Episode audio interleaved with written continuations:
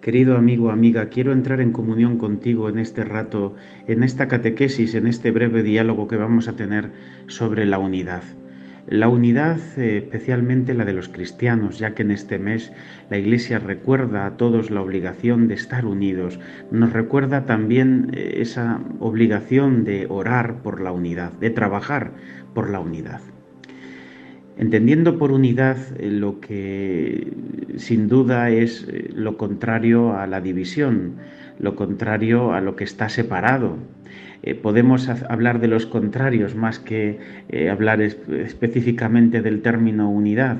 Uno sin duda se da cuenta de que cuando dos personas están separadas porque tienen diferencias, hay detrás un dolor, hay un rencor, ¿no? Cuando un matrimonio se separa, hay una causa, y una causa generalmente dolorosa. Cuando dos hermanos no se hablan hay una causa que del mismo modo resulta escandalosa porque la sangre que llevan es común, se suele decir, ¿no? la unidad eh, en la familia, la unidad de vida de la que tanto hablamos, que sin duda buscar la presencia de Dios, buscar continuamente al Señor, entrar en diálogo continuo y no tener apartados diferentes, del mismo modo que podríamos decir que un padre no es padre solamente cuando está en su casa y está con sus hijos y después va por la calle, ve al hijo y papá, no, no, no me hables porque no soy tu padre, seré tu padre cuando llegue después a, a casa y ya, pero ahora mismo déjame en paz. ¿Verdad que resulta algo absurdo? ¿eh?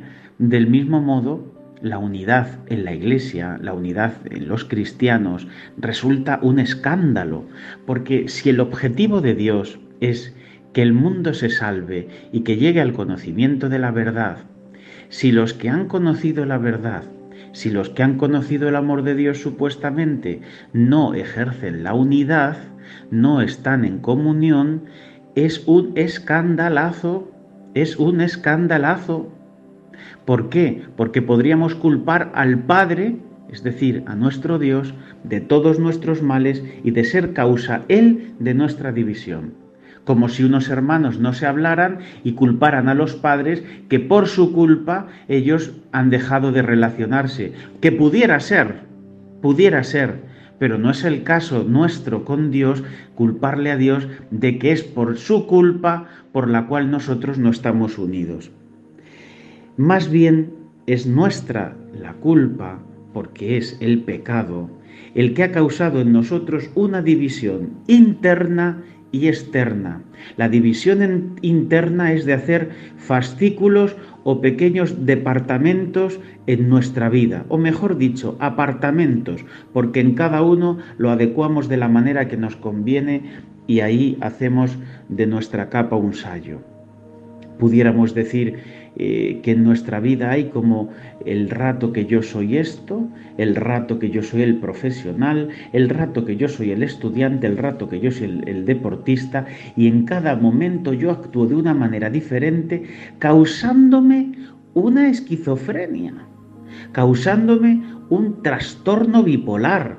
Y no me refiero a enfermedades psíquicas, que las podemos tener, me refiero a un trastorno moral ético, religioso y humano, que me entierra, que me agobia, que me mata, porque no soy capaz de ser quien soy en todos los extractos de mi vida, en la salud y en la enfermedad, en el deporte y en el trabajo, en la aventura y en el amor, en el hogar y en la calle, etc. Sigo siendo yo, he de buscar una unidad personal. debo buscar quién soy yo verdaderamente. Debo por ello buscar para qué he sido creado, por qué he sido creado, para quién he sido creado, cuál es el objetivo inicial y el objetivo final de mi vida. Eh, que sí, que son muchas cosas, que no te agobies, que yo no he venido aquí para agobiarte, que no te estoy contando esto para que me cuelgues, para que cortes esta conversación, que he estado haciendo esto para que tú y yo vivamos una unidad y así después en la siguiente catequesis te pueda hablar de la unidad también de los cristianos. He dicho y reitero que la unidad la rompe el pecado. El pecado eh, afea, el pecado hace que me divida, porque el divisor, el diablo, el diablo, que es experto en dividir, es mentiroso y padre de la mentira, me hace siempre ser soberbio y orgulloso para creer que todo lo que yo hago es lo mejor. O incluso seguir corrientes eh, sociales, políticas, económicas, eh, morales, religiosas, que me hacen estar dividido de los demás en clases. Yo soy superior. Y aunque no lo diga y aunque no lo demuestre, bueno, sí lo demuestro, porque en realidad cuando yo opto por algo es porque rechazo otra cosa. Bueno, esto es normal. Yo opto por Dios y rechazo el mal. Eso sería así. Pero yo no puedo optar por Dios y rechazar al mismo Dios. Yo no puedo optar por el Señor e imponerle al Señor lo que mm, Él tiene que creer y lo que Él tiene que hacer. Es una docilidad, un mantenerte en la unidad de una fe recibida y es quererla, conocerla y amarla. Porque a Jesucristo, como dice un famoso canto, y es verdad, es imposible conocerle y no amarle, amarle y no seguirle. Pero no todo da igual no todo da igual, porque si todo da igual entramos en un panteísmo, en un sincretismo, en un eh, da igual, en un nadie tiene la razón y al final eso que produce la negación continua, la separación continua.